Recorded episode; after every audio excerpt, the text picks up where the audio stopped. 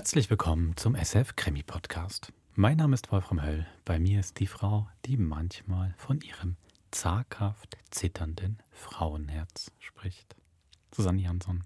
Hallo Wolfram. Also bis vor dem heutigen Termin, vor diesem heutigen Hörspiel hätte ich das nicht gemacht, aber mir hat dieses Zitat auch so wahnsinnig gut gefallen. Mein zaghaft zitterndes Frauenherz. Wie geht's weiter? Hofft dich in deinem Pyjama zu sehen oder Der sowas. blau gestreiften Pyjama wahrscheinlich. Sehr schön, das stimmt. Ist jetzt fest in ein Vokabular aufgenommen. Zaghaft zittern, das ist schwer zu sagen, aber Zaghaft zitterndes Frauenherz. ja. Ich finde das Zitat ja so treffend fürs heutige Hörspiel. Nicht nur wegen den vielen Zs wie bei Drahtzieher, sondern vor allem auch, weil man da ja eher so eine Frau am Herd erwartet. So ein ganz klassisches Rollenbild. Und ist ja ganz anders im heutigen Hörspiel mit unserer Hauptfigur, oder? Super, ja. Ist eine relativ taffe Journalistin. Die hat zwar offensichtlich eine nicht ganz klar definierte Kolumne bei einer Londoner Zeitung, weil die interviewt sowohl einen Mann, der mit den Ohren pfeifen kann, aber auf der anderen Seite deckt sie offensichtlich auch wirklich ganz enge Verflechtungen von Wirtschaft und Politik auf. Oder ist da dran? Das ist ja eigentlich typisch für unseren Autor, oder Michael Davis. Absolut. Der, wir hatten andere Hörspiele von ihm, ihr mögt euch erinnern, äh, Nebenprodukt Mord oder zuletzt ähm, im Mai äh, Ein Mord kommt selten allein und die sind ja alle so angesiedelt in der Arbeitsmanagerwelt der 70er und 80er Jahre und es geht viel um Spionage. Also der Kriminalfall ist eigentlich immer erstmal so ein bisschen Nebengleis oder sagen wir mal der klassische Kriminalfall mit äh, Raubmord, Erpressung, Totschlag. Ich muss ja sagen, beim Hören, also ich finde es eine ganz tolle Produktion, aber ich muss an ein, zwei Stellen doch mal so eine halbe Minute zurückspringen, einfach weil wir haben ja eben Frances, die Hauptfigur, die wirklich ein ganz, ganz klar ist. Dann haben wir ihren Mann, der gerade in dieser wirtschaftlichen Sachen, Wirtschaftsgeschichten verflochten ist. Und dann gibt es aber ganz, ganz viele andere Herren mit tollen Stimmen, aber die trotzdem gar nicht so einfach auseinanderzuhalten sind. Ja, ist ganz schönes Name-Dropping in dem Hörspiel und deswegen, Service Public, haben wir euch ein Who is Who äh, in den Shownotes zusammengestellt. Das heißt, wenn ihr, ähm, wie wir, an einer Stelle ins Zweifeln kommt, wer war jetzt der Lord Glengrove oder dieser ähm, jener, dann macht doch kurz Pause, schaut in die Shownotes. Da wird eigentlich nicht gespoilert, sondern nur mal so eine kurze Hilfe für euch zum Orientieren. Damit ihr dann dieses geile Hörspiel, ich finde es wirklich super, weiterhören könnt, ja.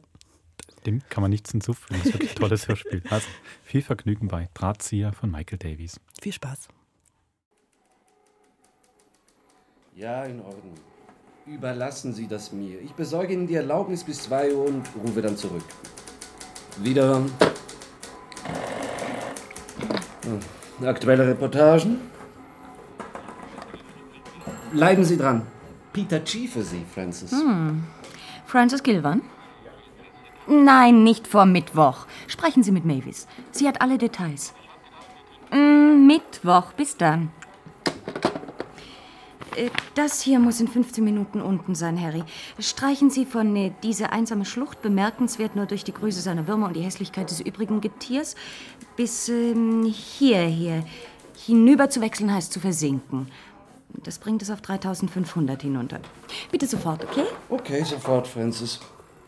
Übrigens, Sir Harry Rawson hat einen Termin am 17. um 11.15 Uhr frei. Was, das erfahre ich erst jetzt? Streichen Sie es rot im Kalender an, Harry. Okay, Francis. Ja, Können Sie eine Minute zu mir kommen, Francis? sofort. Harry, wenn ich den Chef hinter mir habe, hau ich bis gegen 4 Uhr ab, okay? Bei plötzlichen Todesfällen, Feuer oder Überschwemmungen können Sie mich im Lambeth Palace erreichen. Bis Powers, okay. Aktuelle Reportagen? Frau Gilbern, bitte. Ja, für Sie, Francis. Francis Gilvan? Guten Morgen, Francis. Oh, oh, Steven. Bist du dick drin, Francis, oder kannst du dich für eine Tasse Kaffee freimachen? Oh, Liebling, ich bin überfüllt wie der Himmel über London Airport. Produziere ein bisschen Nebel auf deiner Piste. Sag was ab. Moment, Steven. Ja, Chef? Francis, was zum Teufel hält Sie zurück? Ich komme, Chef, ich komme. Schnell, Steven, wo? Bei Gino, in einer Viertelstunde? In Ordnung, aber höchstens für fünf Minuten. Äh, Harry, wenn jemand anruft, schreib's auf, ja? Aber nicht in deiner Suaheli-Kurzschrift. Schön und deutlich, okay? Ich hab's vernommen, Meisterin.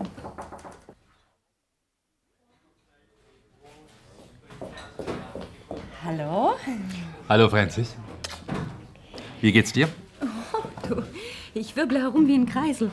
Bring es aber noch fertig, einigermaßen aufrecht zu bleiben. Was kann sich ein Kreisel mehr wünschen? Und wie geht's dir?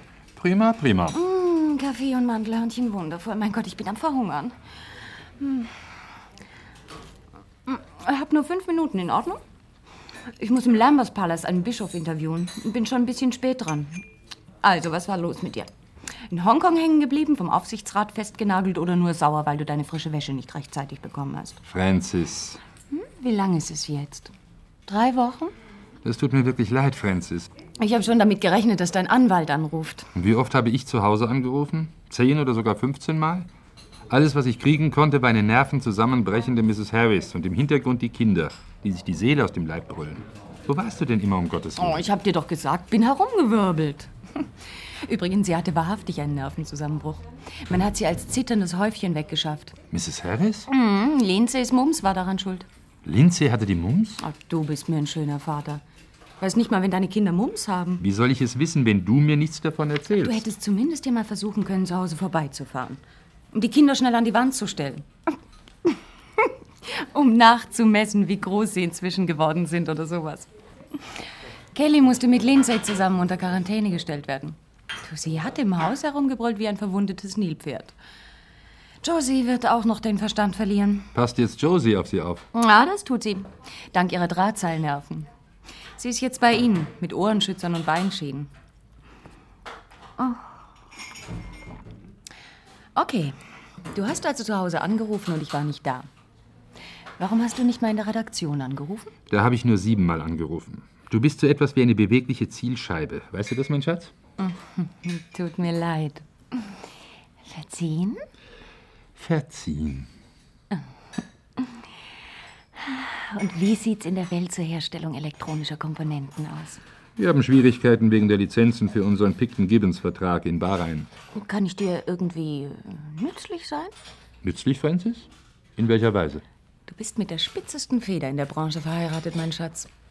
Industriekapitän und Stützen des Königreichs zittern vor meiner Tinte. Erkläre mir die Umstände deiner Frustration und ich schlag dir mit ein paar wohlgesetzten Sätzen eine Bresche. Hm? Was meinst du? Ach, wir wollen hoffen, dass ich nicht zu so gewalttätigen Mitteln greifen muss. Der große Boss hat mich heute Vormittag um halb zwölf zu einer Besprechung mit Gordon Clayton ins Parlament beordert. Du liebe Zeit, Gordon Clayton. Gordon ist schon in Ordnung. Er mag nicht gerade ein gewaltiger Erfolg als Personalchef unserer Firma gewesen sein, aber er ist uns ganz nützlich als Parlamentsabgeordneter. Der immer noch auf der Lohnliste deiner Firma steht. Was säuberlich im Register über Nebeneinnahmen von Parlamentsmitgliedern aufgezeichnet ist. Du musst nicht versuchen, kleinlich zu sein, Liebling.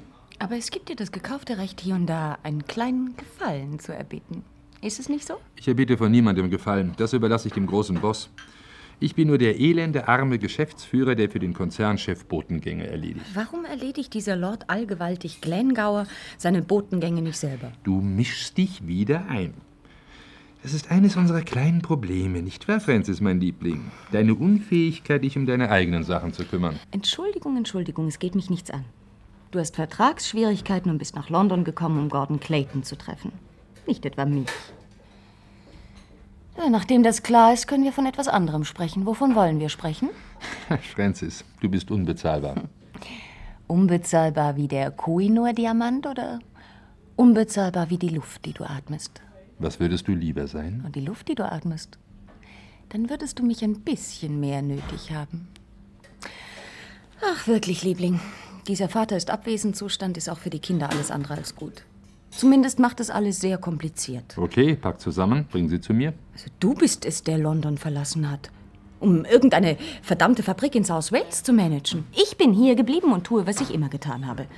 Also warum sollte ich diejenige sein, die zusammenpackt? Ist deine Karriere als Rufmörderin wichtig genug, dadurch eine Familie auseinanderzureißen? So, also siehst du meinen täglichen Ausstoß an Zeit, Zeugnis und Weisheit als eine Karriere in Rufmord. Was du tust, ist prima, okay?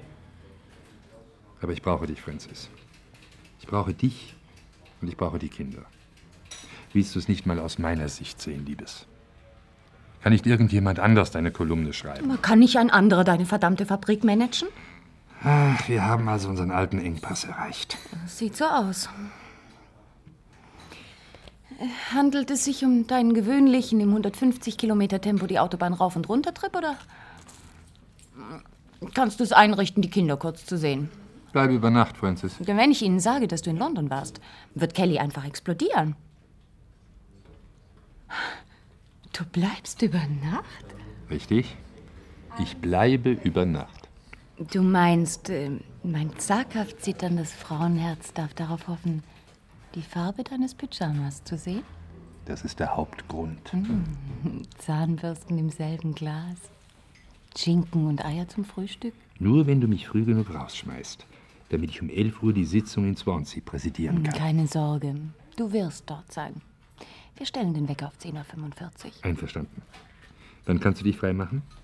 Wir wollen einen ganz großen Tag daraus. Oh, Liebling, du wirst mich hassen. Da bist du wundervoll und großmütig wie ein Engel vom Himmel. Und ich muss so gemein und abscheulich sein. Ich habe ein Interview mit Bischof Harrington um... Oh mein Gott, schau, wie spät es ist. Ach, den Lunch nehme ich im East End mit einem Mann, der durch die Ohren pfeifen kann. Und auf drei Uhr ist eine Redaktionssitzung mit dem Verleger anberaumt. Oh, ach, warum konntest du mich nur nicht wissen lassen, dass du kommst? Ich hab's versucht. Ich habe deinem Assistenten eine ganze Liste von Botschaften hinterlassen. Ich bringe ihn um. Tu das. Schau mal, warum gehst du am Nachmittag nicht ein bisschen mit den Kindern spazieren? Sie leiden schon an akutem Sauerstoffmangel. Ich werde gegen 6 Uhr zu Hause sein und wir können den Abend alle zusammen mit Fängst du mich, dann hau ich dich verbringen. Oder wenn ich Josie 10.000 Pfund anbiete, bleibt sie vielleicht bis 10 bei den Kindern. Und wir können zu einem schönen, ruhigen Dinner ausgehen. Hm? Überleg dir's. Oh, Liebling, ich muss sausen. Es ist schon höllisch spät für den Bischof. Also bis dann, mein Schatz. Bis gegen sechs. Danke für das Mandelhörnchen. Und äh, wenn Gordon Clayton dir nicht helfen will, sag ihm, dass ich was Böses über ihn in der Zeitung schreibe. Tschüsschen. Tschüss, Francis. Steven, mein Freund, wie schön Sie zu sehen. Kommen Sie und setzen Sie sich. Guten Morgen, Mr. Clayton. Entschuldigen Sie, dass ich Sie warten lassen musste. Es ist ein Albtraum, mit was man hier alles überfallen wird. Tut mir leid. Sie müssen sich nicht entschuldigen, Gordon. Ja, manchmal ist es schon schlimm. Das Ganze scheint Sie ein bisschen zu deprimieren. Oh, nicht wirklich. Ich habe zu lange am Hemd der Dirne herumgefummelt, bevor ich schließlich mit ihr ins Bett gestiegen bin, um völlig desillusioniert zu sein. Wer spät beginnt, ist oft früher fertig als die anderen, Steven. Vielleicht helfen da Knoblauchpillen, keine Ahnung. Das wäre möglicherweise eine Story für Francis. Knoblauch rettet Parlamentsmoral. Wie? Ach so. ja. Übrigens eine recht amüsante junge Dame, Ihre Frau Steven. Ich lese sie jeden Morgen, möchte Ihre Kolumne nicht missen. Hilft manchmal ein bisschen, die Perspektiven gerade zu rücken. Auch wenn sie den Leuten ganz schön in die Rippen boxt? Gerade dann. naja, wenigstens in gewissen Fällen. Ist äh, Francis sich bewusst, welchen Einfluss sie zuweilen ausüben kann? Sagen wir, sie spürt, dass sie manchmal irgendwelche Grundwellen in Bewegung setzen kann. Aber ich nehme nicht an, dass sie glaubt, wirklich ernst genommen zu werden. Oh, es geht ein ganzes Stück tiefer. Nehmen Sie zum Beispiel das Harry Rosen-Interview, das sie am 17. machen wird. Chef der BTI. Richtig. Wir alle wissen natürlich, was für ein skrupelloser Schurke Sir Harry ist. Aber hält Francis den jetzigen Zeitpunkt für richtig, es der ganzen Nation zu erzählen? Ich denke, sie sollte es nicht. Wenn sich Ihre Frau über die Tragweite Ihres Einflusses nicht bewusst ist, sollte man sie über dessen Existenz und Umfang belehren. Bevor Schaden angerichtet wird. Stimmen Sie mir da nicht zu? Ich glaube wirklich nicht, dass irgendjemand irgendwas, das sie schreibt, wirklich ernst nimmt, Gordon. Ich muss Sie wohl ins Bild setzen, Stephen. Ein immenser Schaden könnte angerichtet werden, wenn Frances ihre bedeutenden literarischen Fähigkeiten gerade jetzt an Harry Rawson beweisen würde. Wenn sie bereit ist, damit ein paar Monate zu warten, bis äh, gewisse Verhandlungen abgeschlossen sind, kann sie über ihn schreiben, was immer ihr verdammten Spaß macht. Aber nicht gerade im jetzigen Moment. Das ist doch nicht Ihre Idee, Gordon. Man hat Sie beauftragt? Das hat man. Darf ich fragen, wer? Anonymität ist eine verrückte Sache. Sie verleiht uns einen Grad von Offenheit, der uns sonst versagt ist. Nur indem man den Gesichtslosen zugesteht, gesichtslos zu bleiben, funktioniert das System überhaupt. Kann es damit zusammenhängen, dass meine Picton-Gibbons-Lizenz zurückgehalten wird? Um über mich Druck auf Francis Du auszuüben? lieber Himmel, nein, doch nicht so Verwerfliches. Als alter Freund und Kollege dachte ich nur, es sei nützlich für Sie zu wissen, wie Sie sich das Ministerium ein wenig verpflichten können. Als Gegenleistung für kleine erwiesene Dienste ist man da mit künftigen Lizenzen etwas zuvorkommender. Glauben Sie nicht? Sehen wir der Sache doch ins Gesicht, lieber Freund. Sie sind hier, um in Bahrain mit Ihren äh, elektronischen Dings da ins Geschäft zu kommen. Und falls ich mich weigere, mit Francis zu reden, was dann? Es ist ein Fall von einer Hand wäscht die andere, fürchte ich, Stephen. Die Geschäftsverhandlungen, die ich erwähnt habe, berühren Ihre eigenen Aktivitäten im Mittleren Osten. Es liegt also sehr in Ihrem Interesse, diese Verhandlungen nicht durcheinander zu bringen. Und da ist doch ein Interview, das ein, zwei Monate zurückgehalten werden soll, kein allzu großes Opfer, nicht wahr? Tun Sie Ihr Bestes und rufen Sie mich morgen an. Ihre Lizenz wird auf meinem Schreibtisch auf Sie warten, das verspreche ich. In Ihrem Beruf ist Francis Ihr eigener Herr, Gordon. Werden Sie ihr sagen, was wir gerade besprochen haben und dann Sie entscheiden lassen? Na ja, erzählen werde ich es ihr schon. So ist es recht. Ich wusste, dass wir auf Sie zählen können. Sie werden sicher verstehen, Gordon, dass ich keine andere Wahl habe, als Lord Glengower über dieses Gespräch zu unterrichten. Ich kann mir vorstellen, dass er über das alles nicht sehr begeistert ist. Und nachdem er letzten Endes über Ihr Beratergehalt in unserer Firma entscheidet, frage ich mich, wie er reagieren wird. Lord Glengower wird sicherlich auch beunruhigt sein, wenn Francis versucht, Sand in diese speziellen Getriebe unserer Industrie zu streuen. Wir wollen doch nur verhindern, dass es allzu sehr zu knirschen beginnt. Warum tun Sie also nicht, was Sie können, um zu helfen? Vergessen Sie nicht. Eine äh, und so weiter. Sicher nicht die schlechteste Maxime. Rufen Sie mich morgen an. Das werde ich. Seien Sie aber nicht überrascht, wenn ich Ihnen dann von Francis ausrichte, Sie sollen sich zum Teufel scheren. Auf Wiedersehen, Gordon. Ihre Lizenz wartet auf Sie.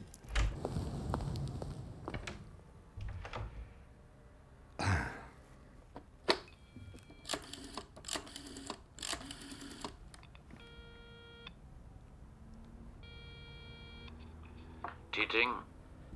Guten Tag, Herr Minister. Ich dachte, es würde Sie interessieren, dass ich gerade Stephen Gilvan bei mir hatte. Haben Sie es ihm gesagt? Das habe ich.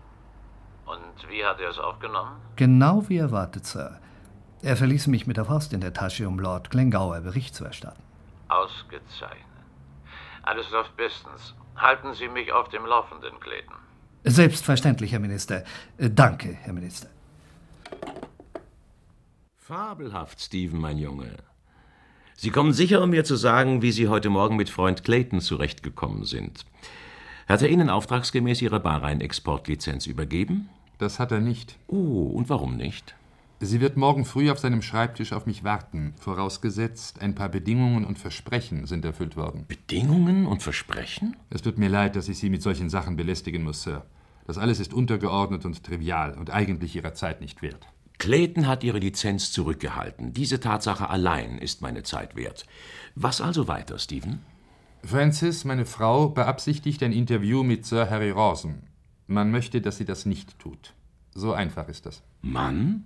Wer zum Teufel ist Mann? Vermutlich befolgt Clayton die Instruktionen der, wie er sich ausdrückt, Gesichtslosen, durch die unser System funktioniert. Hm. Was ist mit Ihrer Frau? Wie wird sie Ihrer Ansicht nach reagieren? Möglicherweise sagt sie mir, ich soll von der Tower Bridge springen. Zumindest hoffe ich, dass sie das sagt. Ich weiß, die Angelegenheit ist relativ unwichtig, aber ich kann nichts dagegen tun, dass mich die Dreistigkeit dieser Leute extrem ärgerlich macht. Da stimme ich mit Ihnen überein. Die Pressefreiheit ist nicht nur eine leere Phrase. Wenn derartigen Manipulationen Erfolg erlaubt wird, sind wir keinen Tritt in den Arsch weit von einem Polizeistaat. Andererseits natürlich, es ist da eine ungeheure Menge Geld im Spiel und nicht nur Geld. Es geht auch um sehr viel Arbeitsplätze. Prinzipien sind sehr edel, wenn es um das eigene Martyrium geht. Ich bin jedoch nicht so sicher, dass wir das Recht haben, den gesamten elektronischen Arbeitsmarkt durcheinander zu bringen, um das Recht Ihrer Frau zu verteidigen, den zu interviewen, den sie gerade möchte. Sie verstehen meinen Standpunkt? Ich habe keine Wahl, nicht wahr? Wie ich es sehe, kaum. Ich schlage vor, Sie unterbreiten Francis die Sache. Und Sie können ihr sagen, ich werde es zu meiner persönlichen Angelegenheit machen, herauszufinden, wer sie in diese unangenehme Lage gebracht hat. Und dass ich dafür sorgen werde, dass so etwas nicht wieder vorkommt. In der Zwischenzeit halte ich es für gut, Sie, Stephen, machen einen kleinen Hupser nach Bahrain, um mit Ahmad Shabake zu sprechen. Die Zeit wird knapp in dieser Angelegenheit. Mrs. Sorensen, buchen Sie für Mr. Gilvan den nächstmöglichen Flug nach Bahrain, ja? Gilvan nach Bahrain. Sofort, Sir. Aber ich habe für morgen 11 Uhr einen Termin mit den Leuten von der NATO, Sir. Sagen Sie ihn ab, die können warten. Umarmen Sie Francis für mich. Sie soll ein liebes Mädchen sein und tun, was man ihr sagt. Und ich werde dafür sorgen, dass sie bis Ende des Jahres die ganze Hauptseite ihrer Zeitung bekommt. Mrs. Sörensen lässt ihr Ticket am Flugplatz hinterlegen. Danke für Ihren Besuch, Stephen. Wenn Sie wieder in London sind, müssen wir mal miteinander Kaffee trinken. Natürlich mit Francis. Würde mich freuen. Danke, Lord Glengower. Wie haben die Kinder reagiert? Sie waren glücklich über ein paar kleine Geschenke, die ich ihnen mitgebracht habe. Und Josie hat ihnen versprochen, dass sie in ihrem Garten im Blockhaus schlafen dürfen. Josie ist schon eine Perle.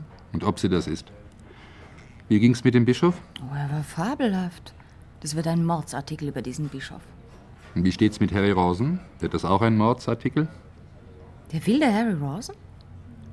Wer hat dir denn erzählt, dass ich den interviewen werde? Ach, es wurde heute Morgen irgendwo unterwegs erwähnt. So sein Büro hat erst heute Morgen dem Interview zugestimmt. Würde mich schon interessieren, wer da nahe genug dran ist, es dir ein paar Minuten später auszuplaudern. Kannst du mir das nicht sagen?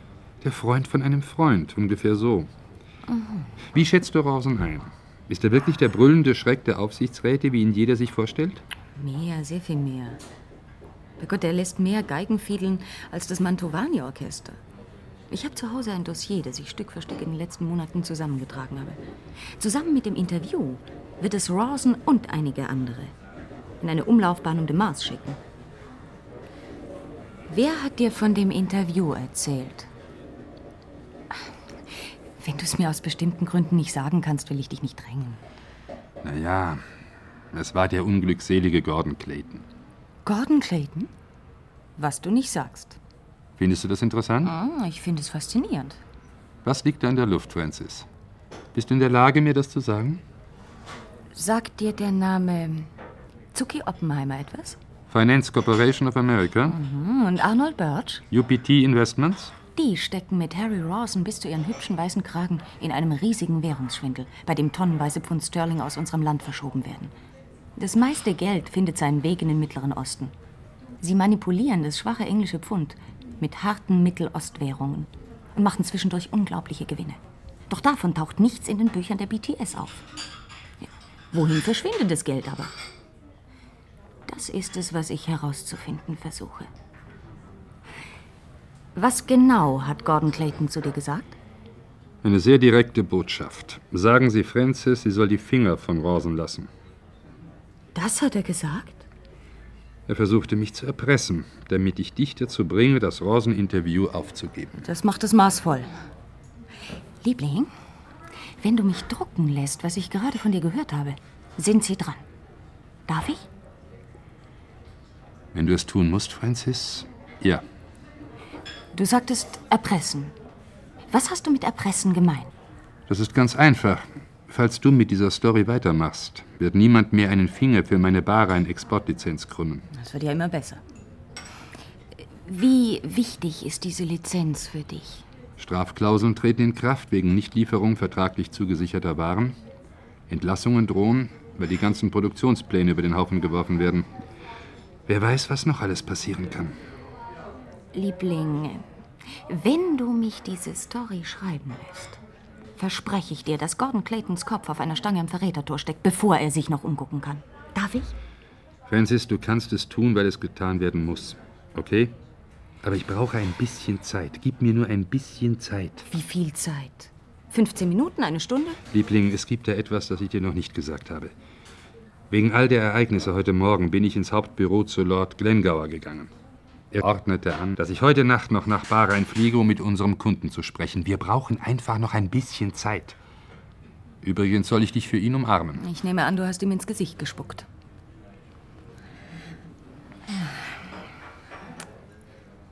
In dem Fall gehen wir also nicht nach Hause, wenn wir dieses Lokal verlassen. Es tut mir wirklich leid, Liebes. Ich habe es dir nicht eher gesagt, weil ich dir den Abend nicht verderben wollte. Und du kannst es nicht ein klein wenig verschieben? Wenigstens bis morgen.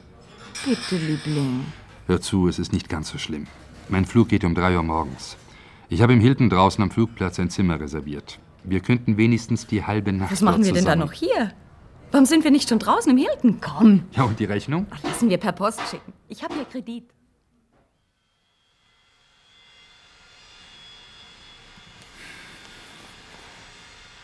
Bist du wach?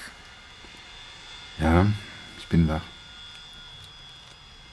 Alles ist meine Schuld, nicht? Was alles ist deine Schuld? Die Schwierigkeiten, in denen du steckst. Die gestörten Produktionspläne und dass vielleicht Hunderte ihre Arbeit verlieren. Tausende, Liebling. Tausende. Alles nur, weil ich mich nicht um meine eigenen blöden Angelegenheiten kümmern kann. Darum geht es doch im Journalismus, dass man sich um die Angelegenheiten der anderen kümmert. Manchmal habe ich das Gefühl, als ob ich mit Schrot auf Elefanten schieße. Warum mache ich das alles? Weil dein Gefühl für Recht und Fair Play alles andere in den Schatten stellt. Wie gefällt dir das? Sag das noch einmal. Stärk mir den Rücken. Ein Gefühl für Recht und Fair Play? Hast du eigentlich gewusst, dass dein Rückgrat 27 Wirbel hat, anstatt nur 26? Hm. Ich verlange eine Überprüfung. Beginnen wir von oben. Eins, zwei, drei. Ich lass es fallen, wenn du willst. Ein Extrawirbelchen, dein Nachthemdchen oder das Roseninterview? Das Letztere. Natürlich, mein Schatz. 13, 14, 15. Nicht als Journalistin, das könnte ich nicht. Ich weiß zu viel über ihn. Zum Beispiel, dass er das 3-Millionen-Service-Schiff, das eigentlich für die Nordsee-Ölrigs bestimmt ist, bei Casablanca als private Vergnügungsjacht benutzt. Und etliches mehr. Als Journalistin kann ich das einfach nicht ignorieren. 21, 22, 23. Ich könnte es aber ignorieren, wenn ich einfach eine Hausfrauenmutter irgendwo in Wales wäre. Dann ginge mich der ganze Schwindel nichts an. Du würdest deine Exportlizenz bekommen. Und ich könnte jede Nacht zu dir ins Bett krabbeln. Ach, das wäre doch. Erst Harry Rosen. Er ist die Bedingung dafür? Ist er. Tut mir leid. Der wilde Harry Rawson? Es tut mir leid, du bist normal. Es sind doch nur 26. Oh. oh, gut. Bin ich aber erleichtert. Aber vielleicht zählst du doch lieber noch einmal nach. Eins, zwei, drei, vier, fünf. Irgendetwas stinkt an der Geschichte, Francis. Da stinkt es ganz gewaltig, Chef. Und es wird immer schlimmer. Was meinen Sie dazu, Bernie? Sind Sie über die Recherchen in dieser Rosensache im Bilde? Bernie weiß alles. Äh, Bis auf das, was gestern passiert ist. Was ist gestern passiert? Jemand hat versucht, wegen des geplanten Interviews Druck auf Francis auszuüben. Weiß man wer? Das Sprachober Gordon Clayton. Hinterbänkler im Parlament. Sprach im Interesse von Gott weiß wem. Fällt Ihnen dazu etwas ein? Tja, Hängt von der Methode ab. Anfrage, Gewaltandrohung? In welcher Form geschah es? Nur ein Wink mit dem Zaunfall. Zwar ein deutlicher Wink, aber eben nur ein Wink. Im Hintergrund leichte Erpressung. Ja, Der sicherste Weg auf der Welt, einen Journalisten dazu zu bringen, tiefer und tiefer zu bohren, ist ihm zu sagen, er soll aufhören. Stimmt's? Exakt. Das ist es, Francis, was an der Sache stimmt. Die ganze Geschichte ist ein Judaskuss? Na ja, vielleicht will man sie wirklich zum Schweigen bringen. Aber es ist auch möglich, man bezweckt das Gegenteil, abschrecken, damit wir ein verdammtes Stück tiefer schürfen, als wir es sonst getan hätten. Wenn Sie mich fragen, sollte ein Kopf rollen. Ja, und wahrscheinlich nicht einfach der von Harry Rawson. Der steht ohnehin schon genug im Scheinwerfer-Zwielicht. Jemand in der Regierung vielleicht? Könnte gut möglich sein. Was möchten Sie, dass ich tue? Ja, was meint Sie, Bernie? Ist es wohl an der Zeit, die Nuss zu knacken? Zum Beispiel, Journalistin wären Korruptionsrecherchen bedroht? In der Art? Hm, bevor wir wissen, wer die Drahtzieher sind. Und ich bin auch nicht bedroht worden. Sie haben Steven sanft in die Zange genommen. Also gut, fahren Sie fort. Wie bisher halten Sie aber die Augen offen für irgendwelche hinterhältigen Tricks. Wir werden warten, bis etwas mehr ähm, Definitives passiert. Ja? Ah, für Sie, Francis. Danke. Hallo, Francis Gilman. Wie? Oh, und Josie. Nein, Wann war das? Ist es sehr schlimm? Ja, Josie, bleib bei den Kindern, bis ich eintreffe. Ich komme so schnell ich kann. Bis gleich. Ich muss sofort nach Hause, Chef. In unser Haus ist eingebrochen worden. Josie, Eingebrochen? Ja, Josie ist mit den Kindern vor ein paar Minuten heimgekommen und hat alles durchwühlt vorgefunden. Wir mussten nicht lange warten, bis etwas mehr Definitives passiert, nicht wahr? Ist es sehr schlimm? Ja, die ganze Wohnung scheint auseinandergenommen worden zu sein. Sausen Sie los. Äh, Wenn Sie irgendwelche Hilfe brauchen, lassen Sie mich es wissen. Danke. Äh, Wieso haben Sie davon nichts gewusst, Francis? Waren Sie letzte Nacht nicht zu Hause? Steven und ich verbrachten die Nacht im Hilton draußen am Flughafen. Die Kinder waren bei Josie. Das Haus war leer. Äh, Ich werde sie anrufen. Wer zum Teufel konnte wohl wissen, dass das Haus leer war? Was meinen Sie dazu, Bernie?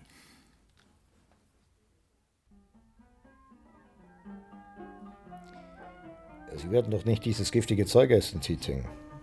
Haben Sie keinen Respekt vor Ihrem Magen, Mensch?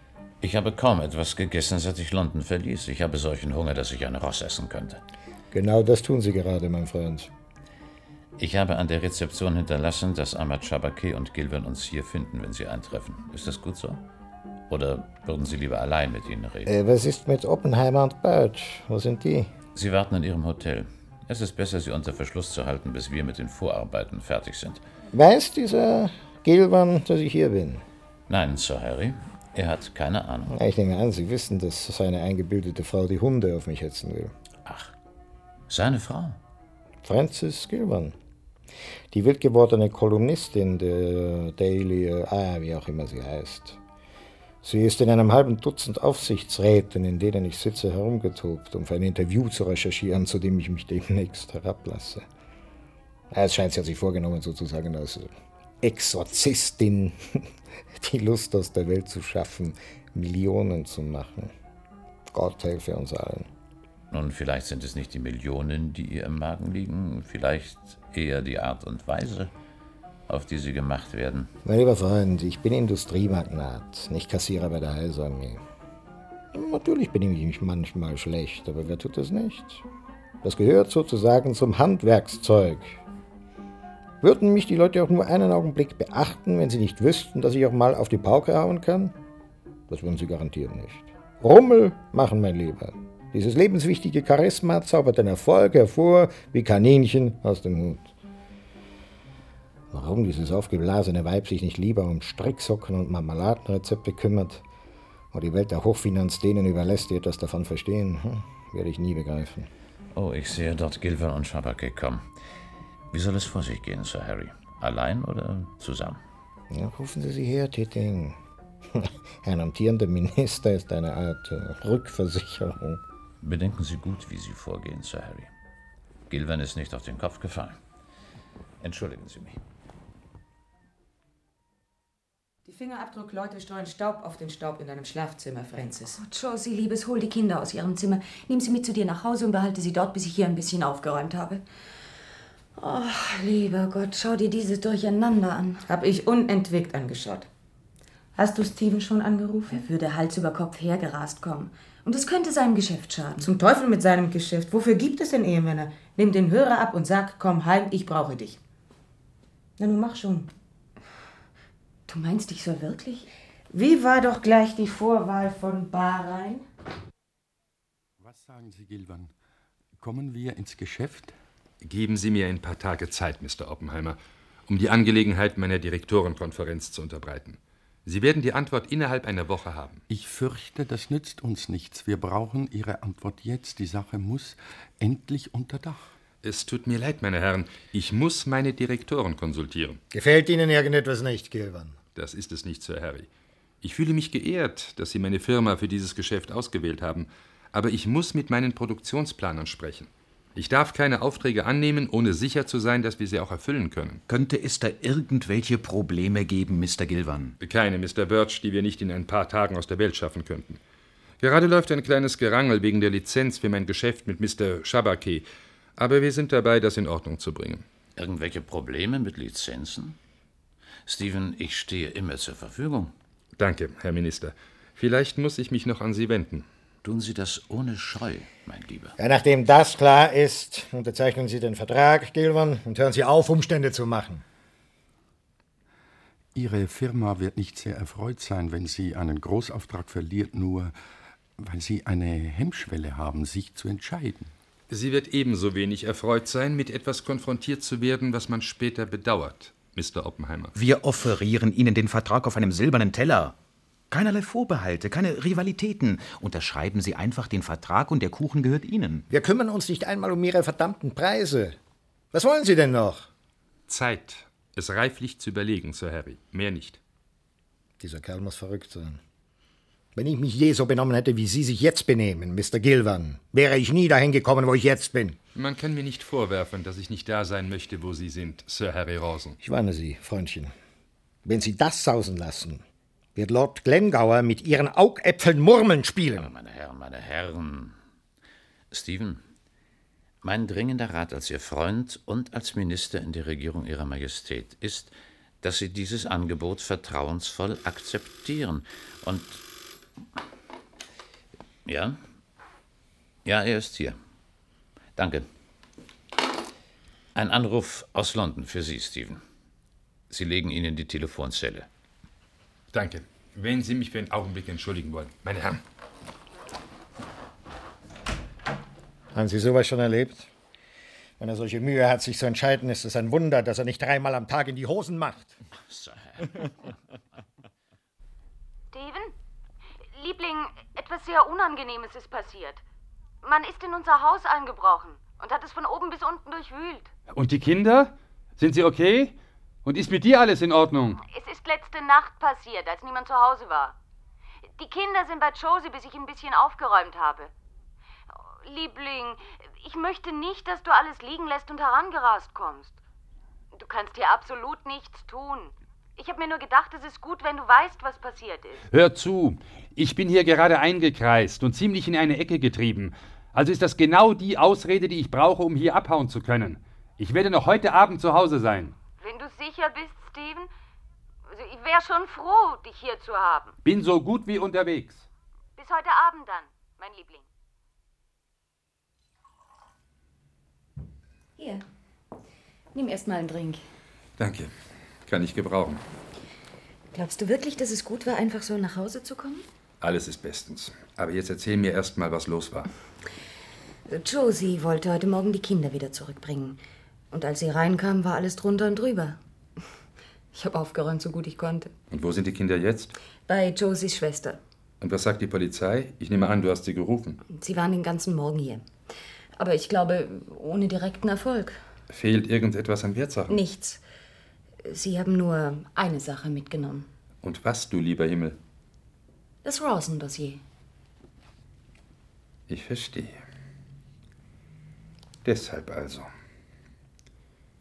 Und was bedeutet der Verlust für dich? Sehr schlimm? Eigentlich nicht. Das meiste davon ist in meinen Gehirnzellen gespeichert. Aber ähm, es gibt einen anderen Haken. Und der ist? Jemand hat in Abendzeitungen einen Tipp gegeben. Und die sind gleich rausgekommen mit äh, geheime Papiere bei Einbruch in Journalistenwohnung gestohlen. Auf der Titelseite. Hier, schau dir es an. Und die wollen nicht sagen, woher sie es haben. Anonymer Anruf. Frag mich, wer in Bahrain auf mich gewartet hat. Wer hat in Bahrain auf dich gewartet? Niemand anders als der Bursche selbst, Sir Harry Rawson. Steven, Und würdest du gerne wissen, wer dort mit ihm zusammen war? sag mir's. Nun sag doch schon. Zucki Oppenheimer und Arnold Birch. Du nimmst mich auf den Arm. Und das ist noch nicht alles. Ich befand mich unversehens in einer Sitzung, aus der du mich Gott sei Dank mit deinem Anruf rausgeholt hast. Und wer führte den Vorsitz? Jeffrey Titing, Minister für Überseehandel. Es ist nicht erstaunlich, was aus den Mauerritzen krabbelt, wenn man mit einem Hammer an die Wand klopft. Langsam, Francis. Ich habe mir das alles während des Fluges durch den Kopf gehen lassen.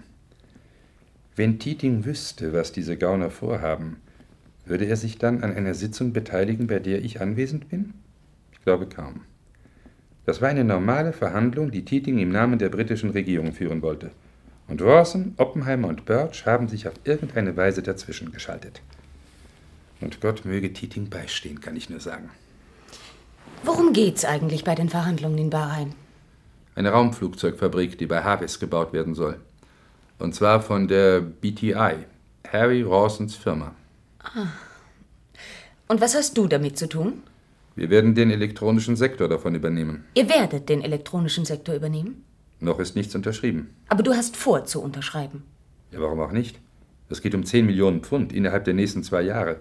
Und es ist ein korrekter Regierungsauftrag, vermittelt vom Minister für Überseehandel. Nicht zu sprechen von Oppenheimer, Birch und Rawson, versteht sich. Das ist faul. Und du weißt es. Die stellen dir eine Falle und du rennst mit offenen Augen hinein. Sei doch kein Idiot. Ganz so einfach ist das nicht. Ich muss das Geschäft meiner Direktorenkonferenz unterbreiten. Und glaube mir, die haben kein Interesse an deinem Kleinkrieg mit Harry Rawson. Und mit Zuki Oppenheimer und Arnold Birch. Und vielleicht sogar mit Jeffrey Teeting. Hm. Unterschreib diesen Vertrag. Und du wirst bis über die Ohren drin sitzen. Liebling, wie wär's, wenn du einfach deine Kolumne schreibst und ich kümmere mich um meine Geschäfte, okay? Das ist der größte Einzelauftrag, den wir jemals gehabt haben, Francis. Ich muss an die Arbeitsplätze von 3000 Menschen denken. Ethische Grundsätze rutschen auf der Skala ein bisschen nach unten, wenn es ums Überleben geht. Zwischen euch Bossen gibt es nicht gerade große Unterschiede, was? Ihr seid wie eine Bande dreckiger Bengel. Die Murmeln in ihre Lederbeutel stopfen, jeder fanatisch darauf bedacht, mehr zu bekommen, als ihm zusteht. Ach, das macht mich krank. Gut. Was soll ich also meinen Direktoren sagen? Hier ist ein 10-Millionen-Vertrag, aber wir dürfen ihn nicht unterschreiben, weil meiner Frau das Aroma nicht zusagt? Ich bitte dich, Francis. Ich muss im Interesse der Firma handeln. Und du kannst meinetwegen Harry Rawson zum Teufel schicken. Ja, das werde ich auch. Lass uns nur hoffen, dass ich dich nicht mit ihm zusammen zum Teufel schicken muss. Wenn ich herausfinde, wer hinter der ganzen Sache steckt und es dir klar auf den Tisch lege, wird dich das dann befriedigen? Kann ich dann ohne weitere Einmischung meine Geschäfte erledigen? Und wie willst du das machen? Ich bin seit Monaten dahinter. Und alles, was ich erreicht habe, ist, dass mein Haus überfallen wird und du jede Menge Ärger hast. Wenn man die Sache bedenkt, war alles, was passiert ist, eine Verschwörung, einen Riesenskandal an die Öffentlichkeit zu bringen. Bis hin zum Tipp an die Abendzeitungen. Was heißt das also? Nun, was also heißt es? Das heißt, dass es niemand von denen sein kann, mit denen du angebandelt hast. Die haben alle viel zu viel zu verlieren und eine Menge zu verbergen. Es müsste also jemand sein, der diese Bande hochgehen lassen will. Aber wer, wer? Dass einer davon weiß, ist ziemlich klar. Und wer? Gordon Clayton. Der Mann, der alles ins Rollen gebracht hat. Wie viel bezahlt ihm deine Firma eigentlich für seine Beratertätigkeit? 5000 Pfund im Jahr. Hey, das ist eine Idee. Sperr seine Bezüge, weil er dich gestern so behandelt hat. Könnte das klappen? Natürlich könnte das klappen. Freund Clayton ist ein habgieriger kleiner Macher, der für Geld so ziemlich alles tut. Dann los. Aber er packt nur mir gegenüber aus, okay? Lass dir von ihm keine Informationen geben. Denn ich möchte dich nicht eines Tages als eine meiner Quellen angeben müssen. Einverstanden? Einverstanden.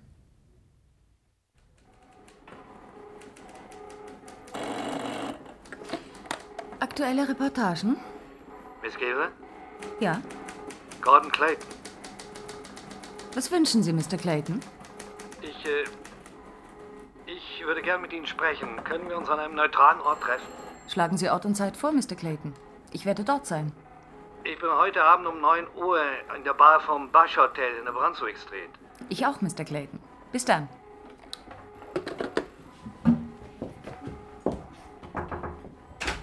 Ziehen Sie die Fahne am Mast hoch, Chef. Der Feind ist zur Übergabe bereit. Die Ereignisse scheinen sich zu überschlagen. Ich hatte gerade Inspektor McMahon am Draht. Er ist Chef des Sonderdezernats für Wirtschaftsverbrechen. Er hat heute früh Ihren Artikel über den Einbruch gelesen und möchte, dass Sie um 12 Uhr in sein Büro kommen. Sehr gut. Sind Sie bereit, die Rakete hochgehen zu lassen? Sagen wir, ich wäre morgen noch ein bisschen bereiter. Ich treffe heute Abend Gordon Clayton. Er scheint singen zu wollen. Wie haben Sie das fertiggebracht? Steven hat ihn dort getroffen, wo es am meisten wehtut. Am Geldbeutel. Herein! Gut, dass ich Sie zusammen antreffe. Ich wollte Sie gerade rufen. Die Polizei hat sich in die Rausensache eingeschaltet. Das macht das, was ich zu berichten habe, noch interessanter. Und das wäre? Ich habe mich ein bisschen mit Jeffrey Titting beschäftigt. Er ist gewählter Direktor in der BTI-Gruppe, lanciert von Harry Rawson. Wissen Sie was, Freunde? Ich fange langsam an, Spaß an mir zu bekommen. Was haben Sie bis jetzt über Dieting? Taucht er in Ihren Recherchen irgendwo auf? In keiner Weise. Nicht der kleinste Fingerzeig. Bis er gestern als Vorsitzender der Konferenz in Bahrain aufgetaucht ist. Oh, da fällt mir etwas ein. Steven erstattet in diesem Moment seiner Direktorenkonferenz Bericht. Er sollte das mit Titing wissen. Darf ich schnell anrufen? Ja, machen Sie nur. Verzeih, Francis, dass du so lange warten musstest, aber ich war in der Direktorenkonferenz. Du willst mir sicher sagen, dass Gordon Clayton dich angerufen hat. Habe ich recht? Das hast du. Aber ich rufe dich nicht deswegen an. Liebling, unterzeichne auf keinen Fall diesen Vertrag. Und warum nicht? Tieting steckt bis über die Ohren in der Sache. Er ist künftiger Direktor in der BTI-Gruppe, lanciert von Harry Rawson. Ich bin um zwölf beim Chef des Sonderdezernats für Wirtschaftsverbrechen vorgeladen. Mach, was du willst, aber unterschreibe nicht diesen Vertrag. Steven, Es ist zu spät, Francis. Der Vertrag wurde vor zwei Minuten unterzeichnet. Steven, du. Oh, du Dummkopf. Ich hab dich gewarnt. Alle Argumente wurden besprochen, aber die Mehrzahl der Direktoren war für das Geschäft. Also musste ich unterschreiben. Das ist fabelhaft, einfach fabelhaft. Tolle Schlagzeile. Journalistin liefert ihren Ehemann ans Messer. Was in aller Welt soll ich denn jetzt machen? Scheint ein Problem zu sein, nicht wahr? Bis später, Francis. Also, junge Dame, was haben Sie für sich vorzubringen? Wie wär's mit. Ich bekenne und bereue, dass ich ausgeraubt wurde. Ich will versuchen, dass es nicht wieder vorkommt. Gehört das Ihnen? Erkennen Sie es wieder? Hey, das ist mein Dossier. Sie haben also mein Haus durchwühlt. Das wurde heute Morgen durch die Post hier abgeliefert, an mich persönlich adressiert. Es enthält ca. 20.000 Worte über vermutliche kriminelle Aktivitäten einer Gruppe von Geschäftsleuten und Parlamentariern, die, sollten sich die Vermutungen als Fakten erweisen, alle für ziemlich lange Zeit hinter Gitter wandern würden. Die Frage jedoch ist, wer am längsten im Kittchen sitzen wird. Diese Leute oder Sie? Ich? Was hab ich denn verbrochen? Zurückhaltung von Informationen über kriminelle Handlungen gegenüber der Staatsgewalt. Gefährdung der Öffentlichkeit durch Verheimlichung krimineller Handlungen. Mitwisserschaft. Herstellung von Kopien privater und geschäftlicher Papiere, die nicht für ihre Einsicht bestimmt waren. Aufzeichnung zahlreicher verleumderischer Statements mit der Absicht, diese zu veröffentlichen, ohne dass von der Staatsgewalt Anklage erhoben wurde. Soll ich fortfahren? Nein, nein, nein, ich bekenne. Wo muss ich unterschreiben? Wenn ich nicht rein zufällig ein Dossier über diese Leute hätte, das doppelt so dick und nicht weniger saftig ist, wäre ich sehr böse mit Ihnen, junge Dame. Aber Sie sind es nicht. Weil ich jung, dumm und unheimlich sexy bin, lassen Sie mich laufen, nicht wahr? Also, dann? Warum, glauben Sie, hat man Ihnen dieses Dossier entwendet, um es mir dann zuzuschicken? Das kann ich wirklich nicht sagen. Vielleicht wollte man, dass Sie es als äh, Buch des Monats vorschlagen? Es sieht fast so aus, als hätte jemand Angst, Sie würden es vielleicht doch nicht veröffentlichen. Sei es, weil Sie erpresst werden, sei es, dass Sie jemanden entdecken wollen. Und als aufrechter Bürger hat er es der Staatsgewalt zugespielt. Der Fantasie sind keine Grenzen gesetzt. Kann ich jetzt meine Aufzeichnungen haben? Ich möchte mich verabschieden. Ich habe einen Termin bei meinem Zahnarzt, den ich nicht versäumen möchte. Ich hatte so wenig Vergnügen in den letzten Tagen. Erzählen Sie mir, was Sie wissen und was ich nicht weiß, und ich lasse Sie gehen. Wie soll ich wissen, was Sie nicht wissen? Äh, war Ihre Mutter offen genug mit Ihnen? Das mit den Bienen und den Blüten haben Sie doch sicher mitgekriegt. Soll ich Sie als widerspenstige Zeugin einsperren? Ach, hören Sie nicht auf meine dummen Witze. Die mache ich immer, wenn ich eingeschüchtert werde. Schauen Sie. Ich decke absolut niemanden. Alles, was ich weiß, steht in diesen Papieren. Ich beabsichtige, jedes Wort zu veröffentlichen. Und wenn ich Unrecht habe, wandere ich mit Vergnügen ins Kittchen. Solange Sie mir mein Frühstück bringen. Kann ich jetzt gehen? Sie können gehen. Aber ich sage Ihnen etwas. Wenn Sie mir weitere Informationen vorenthalten, werde ich tatsächlich für Ihr Frühstück sorgen, bestehend aus Wasser und Brot. Okay. Abgemacht. Aber bitte warmes Wasser und Vollkornbrot in sehr dünnen Scheiben. Schlagen Sie mich nicht. Ich krieg so leicht blaue Flecken. Ich, ich, ich gehe ja schon. Wie sind Sie zurechtgekommen, Francis? Prima. Er stellte mir Fragen, nahm meine Knieabdrücke. Das ist eine neue Wissenschaft, die Sie gerade ausprobieren. Wie viel mussten Sie ihm sagen? Nicht mehr, als ich wollte. Das mit den Bienen und den Blüten fand er besonders interessant. Herein! Was gibt's, Harry? Ich hatte gerade einen Anruf für Francis. Und? Jemand sagte, richten Sie Francis Gilman aus, sie soll die Sache fallen lassen, wenn ihr etwas in ihren Kindern liegt. Oh mein Gott, nein.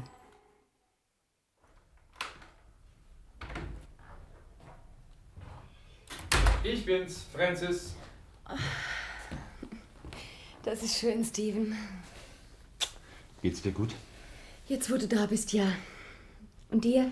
Ich bin ohne Halt durchgefahren. Sind die Kinder oben? Ja. Ich mach dir was zu essen, komm. Wie ging's mit der Polizei? Ich hoffe, ich kann auf schuldig, aber nicht zurechnungsfähig plädieren. Nein, im Ernst. Wir hatten quasi parallel gearbeitet. Er weiß über die Burschen so viel wie ich. Auch über Tieting, dass er in der Industrie Karriere machen will? Wurde nicht erwähnt. Auch von dir nicht? Du hoffst also, Tieting raushalten zu können, damit du mich raushalten kannst. Kümmere du dich um deine Geschäfte und ich schreibe meine Kolumne. Okay? Touché. Und Gordon Clayton? Ich hätte ihn vor einer halben Stunde treffen sollen, aber ich wollte die Kinder nicht allein lassen. Und deshalb ist Bernie gegangen. Was machen wir morgen mit den Kindern? Kannst du bei ihnen bleiben? Ich muss um elf wegen meiner Lizenz zu Tieting. Und du? Kannst du nicht bei ihnen bleiben? Du, in der Redaktion wird's allerlei Rummel geben. Ich platze in der Frühausgabe heraus. Namen, Daten, Orte, die ganze schmutzige Wäsche. Josie wird die Kinder in Bewegung halten müssen. Zoo, Britisches Museum, Parlament. Um. Nein, nicht das Parlament. Meinetwegen auch Kino oder so. Bis einer von uns frei ist, sie zu übernehmen. Wie um Gottes Willen mag das sein? Bleib hier, Francis. Ich mache auf.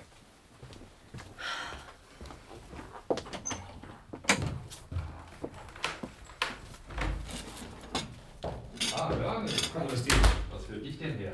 Ja, blöde Frage. Ich weiß natürlich, warum du kommst. Komm rein, Francis ist in der Küche. Danke. Hallo Bernie. Hallo, Francis. Eine Tasse Kaffee? Äh. Ich mache gerade welchen für Steven. Ja, gern. Stimmt etwas nicht, Bernie? Wo bleibt der Triumphmarsch? War Clayton nicht da? Er war da. Aber nicht in der Bar vom Brush Hotel. Wo denn? Davor. Tot auf dem Straßenpflaster. Gordon Clayton? Tot? Was ist passiert, Bernie? Ich saß in der Bar, nippte an einem Drink und wartete auf ihn, als draußen plötzlich kreischende Bremsen zu hören waren. Alle rannten raus, ich auch. Und da lag Clayton blutüberströmt auf dem Pflaster. Ein Kleintaxi hat ihn überfahren. Angeblich, weil ein Kind auf die Straße gesprungen war, dem der Taxifahrer ausweichen wollte. Dabei hatte er Clayton übersehen und erwischt. Zeugen? Ja, ein Ehepaar einfacher Leute scheinen sauber zu sein. Und der Taxifahrer? Konnte ich noch nicht sprechen. Die Polizei hat ihn und das Auto zur Überprüfung mit auf die Station genommen. Ich werde nachher versuchen, ihn zu interviewen. Wie schätzt du es ein, Bernie? War es wirklich ein Unfall oder war es. Äh... Wie soll man das wissen? Bis die Polizei etwas anderes herausfindet, läuft es als Unfall. Irgend so ein Unfall. Solche Sachen passieren, Francis. Oh, ich gehe. Hier ist etwas Stärkeres als Kaffee, Bernie. Du siehst mitgenommen aus. Ja, danke. Ich kann's gebrauchen. Dieser Fall macht mich ein bisschen nervös. Diese Drohung mit den Kindern? Ja, im ganzen Zusammenhang ist dieser Unfall schon ein riesiger Zufall. Warum bringt ihr sie nicht für eine Weile aufs Land? Sie sollen bleiben, wo wir sie im Blickfeld haben. Josie wird sie morgen erstmal in Bewegung halten. Ah, ich verstehe. Wer war es, Liebling?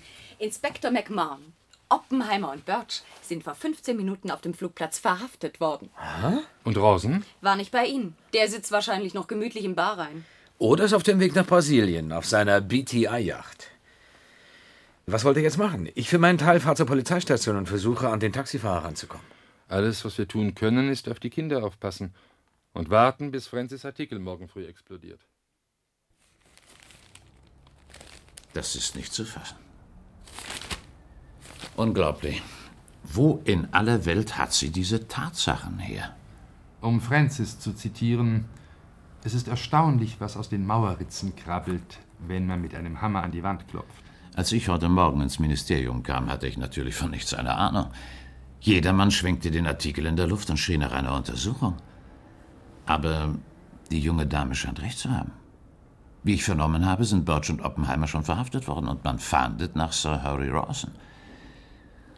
Du lieber Gott, Stephen. Noch vor zwei Tagen haben wir mit diesen Menschen zusammengesessen. Gibt einem das nicht zu denken? Das tut es in der Tat, Mr. Teeting.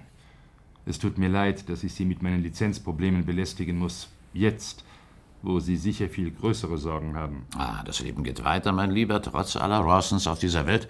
Im Übrigen habe ich schon Anweisung gegeben, dass Sie Ihre Lizenz noch heute Vormittag bekommen. Danke, Herr Minister. Das ist sehr freundlich von Ihnen. Ja, außerdem, hm, ich bin froh, bei dieser Gelegenheit mit Ihnen sprechen zu können, Stephen. Mir drängen sich da verschiedene Gedanken auf, Dinge, die besprochen und ins rechte Licht gerückt werden müssen. Wir müssen unversehrt aus der Sache herauskommen. Sie und ich. Um jeden Preis zusammenhalten, wenn Sie wissen, was ich meine. Verzeihung, aber ich bin nicht ganz sicher, wovon Sie gerade. Der Vertrag für die Raumflugzeugfabrik in Haves muss unbedingt durchgeführt werden. Wir müssen unter allen Umständen verhindern, dass er zu einem Teil der jetzt aufgedeckten Schweinereien gemacht wird. Ich werde denjenigen, der die Sache im Namen der Krone weiterführt, in Kenntnis setzen, dass Sie, Stephen, in keiner Weise eine Mitschuld tragen. Machen Sie sich da nur keine Sorgen. Danke, Herr Minister. Meine Firma wird das sehr beruhigend finden. Sie müssen Ihrer Frau sagen, dass sie die größte Vorsicht walten lässt, wenn sie weiterhin über die Affäre schreibt. Das kleinste Wort, das einen von uns mit Rawson, Oppenheimer und Birch in Verbindung bringt, könnte uns beide total ruinieren. Und das wäre doch, nachdem sich keiner von uns irgendwelche Verfehlungen schuldig gemacht hat, wirklich ein Jammer, stimmt's? Allerdings. Hm. Mich auch nur zu erwähnen, hieße auch Sie in die größte Gefahr bringen. Und das will sie doch sicher nicht. Solange ich noch in diesem Sessel sitze, und es ist nicht mehr allzu lange. Sie wollen das Kabinett verlassen? Nun ja, wenn sich der allgemeine Trubel gelegt hat. Hat Ihr Rücktritt etwas mit der Affäre Rawson, Oppenheimer und Birch zu tun? Nur indirekt. Mir wurde der Posten des Generaldirektors der BTI angeboten anstelle von Harry Rawson. Ich verlasse die Politik, um euch Herren von der Industrie Gesellschaft zu leisten. Ähm, das war übrigens keine Übernachtentscheidung, müssen Sie wissen. Es stand schon länger in den Karten, dass ich Rawson ersetzen sollte. Sie sehen jetzt, wie wichtig es ist, dass Mrs. Gilvin weder mir noch Ihnen Schwierigkeiten bereitet. Francis wird uns absolut fair behandeln. Großartig. Ich wusste, ich kann mich auf Sie verlassen. Stephen, ich habe das Gefühl, wir beide können uns in der Zukunft noch sehr nützlich sein. Ja, und jetzt muss ich mich beeilen. Ich habe eine Verabredung mit meinem künftigen Boss, Lord Glengower. Ach, übrigens ist er ja auch Ihr Boss, nicht wahr? Hm. Wie hübsch. Ähm, wenn ich noch irgendetwas für Sie tun kann, solange ich noch im Amt bin, lassen Sie es mich wissen. Danke, Herr Minister. Hallo, Steven. Tag, Francis. Bist du schon lange da? Fünf Minuten. Kaffee und Mandelhörnchen? Ja, danke. Schön, dass noch einige kleine Dinge beim Alten bleiben, in dieser sich stets verändernden Welt. Ja. Wie steht's mit den Kindern? Oh, ich habe sie mit Josie beim Zoo abgesetzt. Und jetzt erzähl du, während ich ein Mandelhörnchen mampfe. Wie war's bei Teeting? Er verlässt tatsächlich das Kabinett, um Generaldirektor bei der BTI zu werden. Das hat er dir gesagt? Er saß einfach da und sagte das? Nur Ruhe, nur Ruhe. Dann ist also Teeting der eigentliche Drahtzieher. Er musste Rawson aus dem Weg schaffen, um auf dessen Schreibtischsessel zu landen. Die ganze Story fängt an, einen Sinn zu bekommen. Wie auch immer. Er holte weit aus, um mir klarzumachen, wie enorm unsere Interessen ineinander verstrickt sind. Ihn erwähnen heißt mich erwähnen. Ihn vernichten heißt mich vernichten. Wieder einmal reine Erpressung. Das ganze Parlament scheint heute Morgen in Aufruhr gewesen zu sein. Köpfe rollen wie Kegelkugeln. Alles nur wegen deiner amüsanten kleinen Kolumne. Mhm. Als ich Teeting verließ, eilte er davon, um seine Version der Ereignisse unserem gemeinsamen Boss, Lord Glengower, zu erläutern. Ja, natürlich. Er untersteht ja jetzt dem Konzernchef, wie alle anderen Direktoren.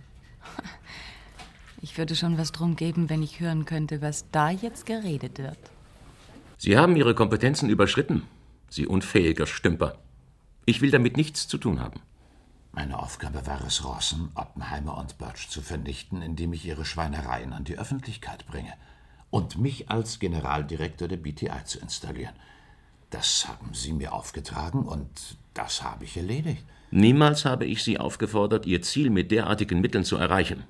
Einbruch, Erpressung und Mord gehören nicht zu meinen Geschäftsmethoden. Wenn die Sache über Ihrem Kopf zusammenbricht, haben Sie von mir keine Hilfe zu erwarten. Ich musste gewisse Dinge veranlassen, um Sie, Lord Glengower, von jedem Verdacht einer Beteiligung reinzuhalten. Gordon Clayton wusste, dass Sie im Hintergrund alle Fäden in der Hand haben. Und er war drauf und dran, es der Journalistin Frances Gilvan zu offenbaren. Es war notwendig, ihn daran zu hindern. Für Sie war es notwendig, Ihre eigene verdammte Haut zu retten. Ich bin kein kompletter Idiot, müssen Sie wissen. Aber eines sage ich Ihnen, Tieting. Wenn nur der kleinste Dreckspritzer von Ihrer Person abprallt und mich auch nur streift, sind Sie Generaldirektor der BTI gewesen, bevor Sie es noch geworden sind. Ich werde meine ganze Kraft einsetzen, damit Sie anonym bleiben, Milord. Gut, wir verstehen uns. Absolut, Milord. Dann verstehen Sie noch etwas. Diese und alle früheren Unterhaltungen in dieser Sache haben niemals stattgefunden. Natürlich nicht. Also gut. Sie können jetzt gehen. Danke, Milord. Und noch etwas, Tieting. Ja, Sir. Schaffen Sie mir Gilvans Frau vom Hals, und zwar endgültig. Habe ich Ihre Erlaubnis, jedes Mittel anzuwenden, um das zu erreichen? Solange Sie mir nichts davon erzählen, können Sie verdammt nochmal alles tun, was Sie wollen. Ich verstehe, Sir. Was sagst du? Die Kinder, Francis. Ich habe die Kinder verloren. Mein Gott, Francis. Wo bist du, Josie? In der Baker Street. Wir sind gerade aus dem Planetarium gekommen. Sie wollten Eiscreme. Ich hab's am Kiosk gekauft und als ich mich umgedreht habe, um es ihnen zu geben, waren sie verschwunden. Francis, was soll ich denn jetzt nur machen? Bleib genau, wo du bist, Josie. Wir sind in ein paar Minuten bei dir.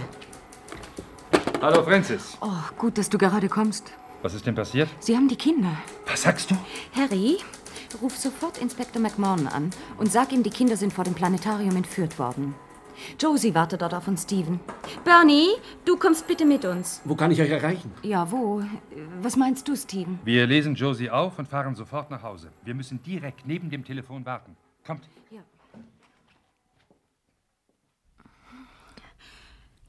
Wo können sie nur sein? Warum ruft denn keiner an und macht der Sache ein Ende? Solange man keinen Kontakt aufgenommen hat, können wir sicher sein, dass den Kindern nichts passiert. Die Schwierigkeiten kommen erst, wenn es Kontakt gibt. Dass man auch nicht das Geringste tun kann, das macht mich so wütend. Wenn ich die Kinder wieder habe, werde ich nie wieder eine Zeile. 59638, Francis Gilvan am Apparat. Ah, Inspektor McMahon. Ja? Aha. Ja, ja. Ja. Oh ja, danke, dass Sie mich angerufen haben. Nein, wir rühren uns keinen Zentimeter vom Telefon weg. Ja, danke. McMahon hat mir mitgeteilt, dass die königliche Marine die Yacht von Harry Rawson aufgebracht und unter einem Schmuggelvorwand nach Gibraltar gelotst hat. Das wäre das Ende von Klein Harrys wilden Kreuzfahrten. Na, wunderbar. Aber wir können doch nicht einfach hier rumsitzen, verdammt nochmal. Der einzig mögliche Schutz in einer solchen Situation ist Gegendruck. Wie meinst du das? Stimmen wir überein, dass Tieting der Drahtzieher ist. Es muss Tieting sein. Alle anderen sind schon hinter Schloss und Riegel. Wenn er hinter dem Mord an Clayton steckt, muss er den Taxifahrer angeheuert haben, oder? Ja, müsste eigentlich. Dann ist anzunehmen, dass der auch die Kinder entführt hat. Was wäre, wenn der Fahrer sich gegen Tieting wenden würde? Zum Beispiel, dass er Francis die Story verkaufen will. Wenn das ein Profi ist, den Tieting möglicherweise vom Secret Service angeheuert hat, kriegen wir nie etwas aus ihm heraus. Weder mit Geld noch mit Gewalt. Wissen wir auch nicht. Tieting muss nur glauben, er wende sich gegen ihn.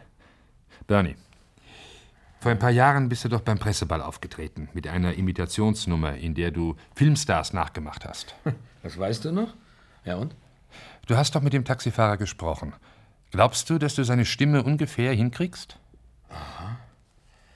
Naja, ist nicht allzu schwer. Er war ziemlich heiser. Was wollen Sie denn von mir, Mister? Na prima. Pass auf.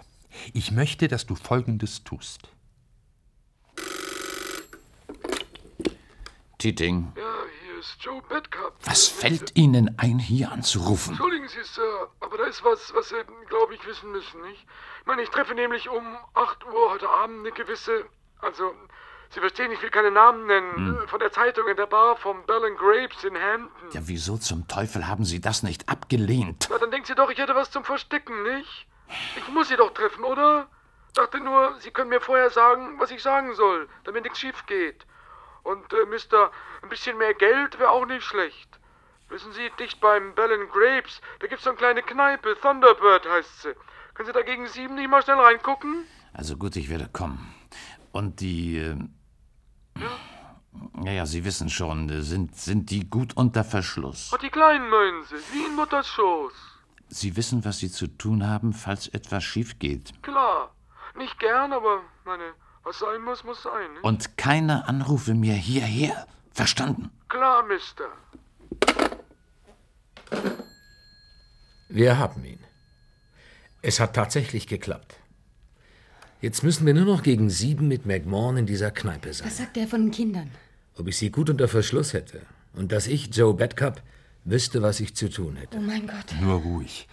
Hör zu, immerhin wissen wir jetzt, dass Bedcup sie hat. Wir müssen sofort Inspektor McMahon über jede Einzelheit informieren.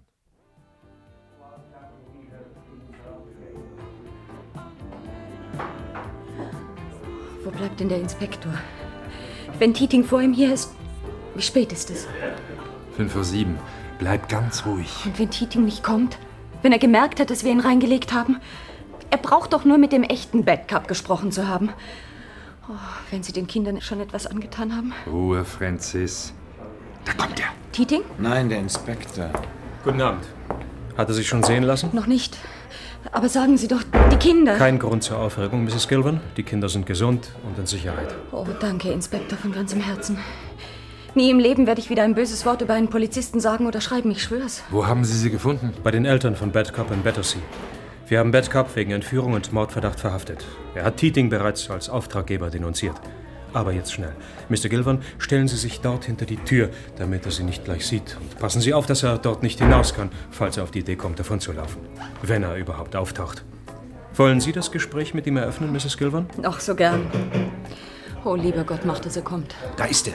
Noch nicht reagieren. Mixer? Sir. Ein Bourbon. Mit ein wenig Wasser, wenn Sie so freundlich sind. Aber klar, Sir. Eis? Kein Eis, danke.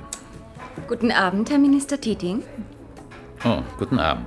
Aber tut mir leid, äh, kennen wir uns? Mein Mann kennen Sie recht gut. Ah ja? Ich bin die Frau von Stephen Gilvan. Oh, Frances Gilvan. Die rasende Journalistin. Hm.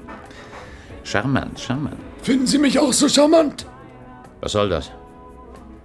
Moment, Sie sind doch nicht. Nein, nein, nein. Ich bin nicht Joe Bedcup. Und das hier ist Inspektor McMahon vom Sonderdezernat für Wirtschaftsverbrechen. Jeffrey Teating, im Namen der Königin verhafte ich Sie wegen Anstiftung zum Mord und zur Entführung sowie wegen verschiedener anderer Delikte.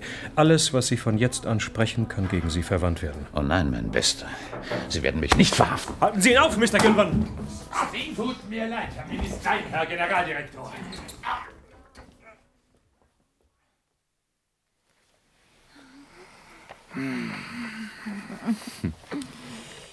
Nun, Mrs. Gilvan, jetzt wo die Kleinen sicher in ihren Bettchen schlummern, hast du genug von der Verbrecherjagd? Bist du bereit für den Frauenverein und die jährliche Blumenschau in Wales? Keine besetzten Telefonleitungen mehr. Kein Redaktionsschluss. Keine Gewaltandrohungen. Gott musste seine Wonne sein. Ist es dein Ernst? Du willst mit den Kindern zu mir nach South Wales kommen und dein Leben in Frieden, Liebe und Häuslichkeit verbringen? Klingt schon sehr. Sehr verlockend. Ah. Ja? Ja, ja, natürlich. Hier, Francis. Für dich. Ja, was ist denn? Oh, Chef. Aber. N- Nein, nein, nein, natürlich. Wann und wo? Noch heute Nacht? Na ja. Doch, doch, klar. In Ordnung, ich kümmere mich drum. Darf ich vielleicht fragen? Terroristen haben den britischen Botschafter in Ankara als Geisel genommen. In zehn Minuten wartet unten ein Wagen auf mich. Ich fliege mit einem Kurierjet der Royal Air Force. Bitte ruft Josie an, damit sie sich Ja, morgen und was um die ist Kinder... mit mir? Ich dachte zur Feier des Wenn Tages. ich zurück bin, mein Schatz. Ganz sicher, wenn ich zurück bin. Ach, wo zum Teufel ist mein Reisepass? Ich suche ihn. Liebling, oh, tut mir schrecklich leid. Du, wir sprechen über South Wales, wenn ich diesen letzten kleinen Auftrag erledigt habe, okay? Diesen allerletzten, klitzekleinen Auftrag. So, Wolfram, jetzt können Sie keine Rückenknöchelchen mehr zählen, sondern es geht ewig so weiter. Ein Job jagt den nächsten. Und die beiden bleiben wahrscheinlich so harmonisch und ausgeglichen und auf Augenhöhe, wie jetzt am Ende und wie sie auch am Anfang schon eingestiegen sind. War großartig, oder? Also mich hat das, diese erste Begegnung zwischen den zwei Ehepartnern im Café, die sich erstmal so vorwerfen, Mhm. wer die Kinder mehr vernachlässigt Mhm. und aber auch keinen Punkt äh, von ihren Standpunkten, von ihren Berufen und ihren Passionen abweichen und dann trotzdem wieder zueinander finden und während des ganzen Stücks eigentlich argumentativ sich so gut beeinflussen können Mhm. und im richtigen Moment doch Schulter an Schulter stehen. Ich fand es großartig, hat mich wirklich sehr gefreut. Es ist schon ein bisschen dann trotzdem mit einem Ide ideale Ehe, oder? Also, wie man es dann, dachte auch noch so mit drei Kindern und so Jobs und dann trifft man sich wieder und dann, also geht dann natürlich gerade noch ins Hotel und so weiter und flirtet wie noch, als ob man sich gerade zum ersten Mal gesehen hätte. Ja. Also, das schon viel. Ich glaube trotzdem, also die Kinder kommen ja nie zu Wort. Ich glaube, Mhm. es hat auch einen Grund. Und ähm, wenn du halt nicht so eine Hausfreundin hast wie die Josie oder noch ein Kindermädchen, dann wäre das, glaube ich, auch schwer. Genau. Nein, ich finde auch sonst, ähm, du hast wirklich völlig recht. Es ist auch so toll, wie er wirklich sehr unter Druck gesetzt wird und dann trotzdem nicht, auch überraschend, dass er nicht einfach sagt, doch, du musst das jetzt musst, machen, ja. sondern ihr lässt, wenn du mach, mach, wie du möchtest. Ja. Gibt nochmal den Kontext mit den ganzen Arbeitsplätzen, die in Gefahr sind, aber Ja. nennt es wirklich sehr toll auf Augenhöhe. Ja, und ich meine, du hast ja immer noch Beschreibungen von äh, Francis durch ähm, Rawson oder durch andere, die dann schon sagen, äh, die dumme Schreiberkuh oder das Mädchen oder sowas. Und aber du hast ihren Ehemann, der sie eins zu eins auf Augenhöhe akzeptiert. Und ich finde auch dieses Redaktionskollege mit ihren äh, Kollegen und dem namenlosen Chefredakteur, die wissen alle auch um das private Umfeld. Man hat das Gefühl, die sind so eine Familie und die diskutieren wirklich äh, sehr gut und sehr klug. Die kommen ja auch wohin äh, miteinander und akzeptieren ähm, ihre Fähigkeiten. Also, ja, Hut ab für eine Produktion von, okay, es ist 1985. Klingt manchmal ein bisschen älter, oder? Das finde ich eben wirklich noch ganz interessanten Punkt. Ich wusste ja nicht, aus welchem Jahr die war. Ich Mhm. hatte so gefühlt, trotzdem gerade, irgendwie wirkt es für mich wie 60er Jahre Mhm. eigentlich, so die Redaktion. Ähm, eben auch dann, wie sie beschrieben wird, dann doch hier das Herzchen doch lieber ein bisschen an den Herd gehen oder ähm, umarmen sie, dann ist schon alles gut. Ähm, und auch diese, diese tollen alten Stimmen, trotzdem auch so Ja. alt meine ich mit Ja. von früher, die wirklich auch toll sprechen. Ähm, gleichzeitig gibt es dann natürlich die Bar-Szene am Schluss, oder? Hey, das hat mich ein bisschen rausgehauen, weil eben ich habe mich auch ähm, so irgendwie in dem Groove britisches 60er, 70er verloren. Und dann kommt da auf einmal Sade. Und klar, die hatte 54, hatte die da ihre großen ähm, Hits. Your Love is King und Smooth Operator, das läuft Also ja da im 84. Hintergrund. 84, genau.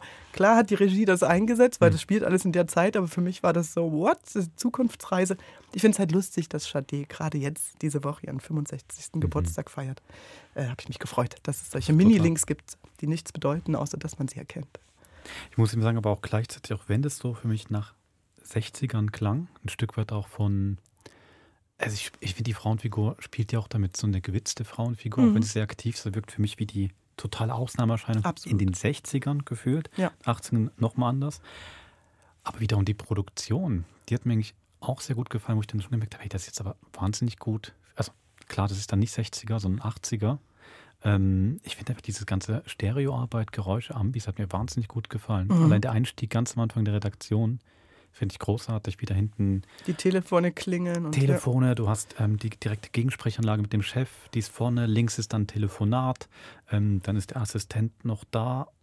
Finde ich wahnsinnig, wahnsinnig toll gemacht, auch später, wenn sie im Restaurant sind. Ist naturalistisch, aber wirklich sehr, sehr, sehr schön gemacht. Mhm. Und finde auch, da merkt man auch, was so ein normales Stereo, einfach zwei Kanale ist, zwei Kanal, Bild. Ist kein 3D, aber ich finde, es hat wahnsinnig viel Tiefe. Man ist wirklich da. Also ich war da ganz, ganz begeistert.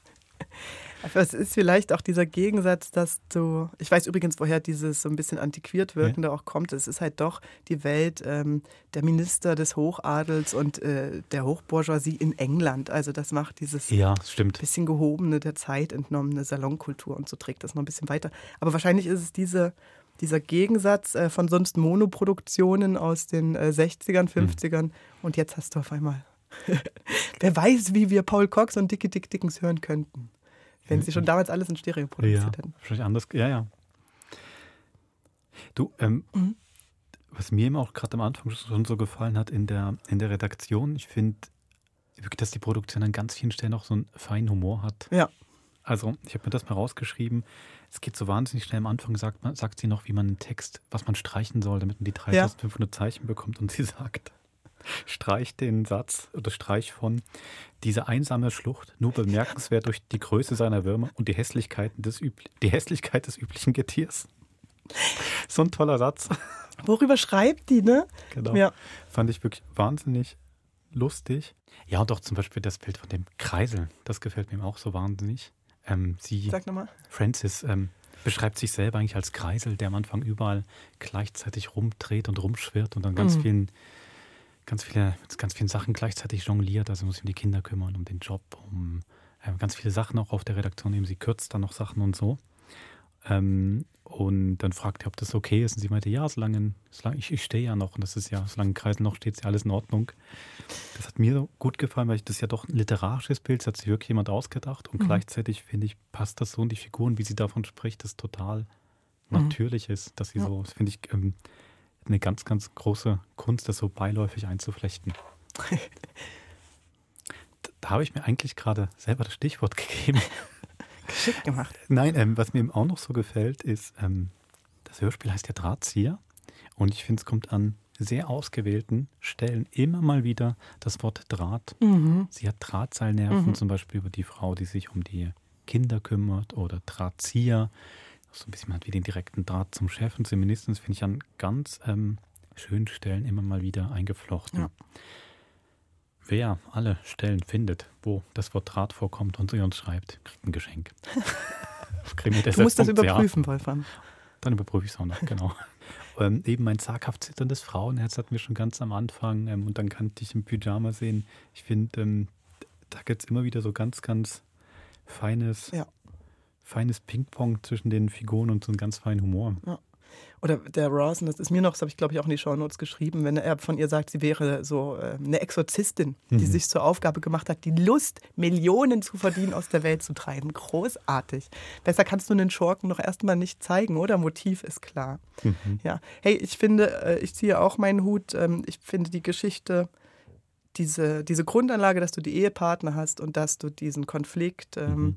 ethischer, moralischer Journalismus ähm, und korrupte oder verflochtene, sagen wir mal, verwurzelte ähm, Lobbyismus und Verflechtung von Wirtschaft und Politik in diese zwei Personen packst in mhm. diesen Konflikt, ist ein super Handgriff. Und dann auch, dass die Story ab der Hälfte, ab Bahrain und so nochmal so an Zug aufnimmt. Mhm. Und wir haben dann Inspektor, das war übrigens gell, Michael Schacht. Mhm. Freue mich immer wieder, wenn der Polizisten spielt. Sorry. ähm, äh, du hast die Entführungsandrohung, die Entführung, den toten Taxifahrer noch. Und ähm, der einzige, der einzige schräge Ton, der falsche Ton im Hörspiel, äh, finde ich, aber da könnt ihr auch gerne schreiben, ist, wenn ähm, der Redaktionskollege von Francis äh, am Telefon den Taxifahrer nachmacht. Dieser Link geht mir so ein bisschen schnell. Sie sagen ja auch, der ist möglicherweise vom MI6 oder MI5 und dann ist das nachher so ein ganz tumber. ähm, das, äh, da kommen sie für alles. Vorher ist das ja wirklich so schön in der Schwebe gehalten. Sollen die Infos jetzt veröffentlicht werden mhm. aus ihrem Dossier oder nicht?